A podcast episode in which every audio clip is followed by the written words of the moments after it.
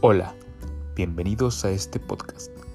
Acompáñanos y juntos descubriremos esa palabra de aliento que Dios tiene hoy para ti. Adulam, un refugio de Dios. Existen varios acontecimientos históricos que han marcado la vida de pueblos, ciudades y naciones. Sin duda, este año 2020 marcó la historia de tu vida y la mía. A causa del confinamiento, la pandemia que se ha vivido por el COVID-19, hemos sido testigos de muerte, desolación, abandono, tristeza, desesperación y caos económico. Pero no podemos olvidar acontecimientos importantes que marcaron la vida de tu familia y marcarán la vida de tus generaciones. Te invito a este momento a que tomes tu Biblia y me acompañes en Mateo 25, versículo 35 al 40. Si no tienes Biblia, te invito a que googlees en tu celular y lo leamos juntos. La palabra del Señor nos dice, pues yo tuve hambre y me alimentaste, pues tuve sed y me diste de beber, fui extranjero y me invitaste a tu hogar, estuve desnudo y me diste ropa, estuve enfermo y cuidaste de mí, estuve en prisión y me visitaste. Entonces las personas que estaban junto al Señor le preguntaron, ¿pero en qué momento hemos hecho por ti? Nunca te hemos visto con hambre, nunca has sido extranjero, nunca te hemos visto con sed, jamás has estado enfermo ni en prisión. Entonces el Señor les respondió, les digo de verdad, cuando hicieron alguna de estas cosas por el más insignificante de mis hijos, lo han hecho por mí.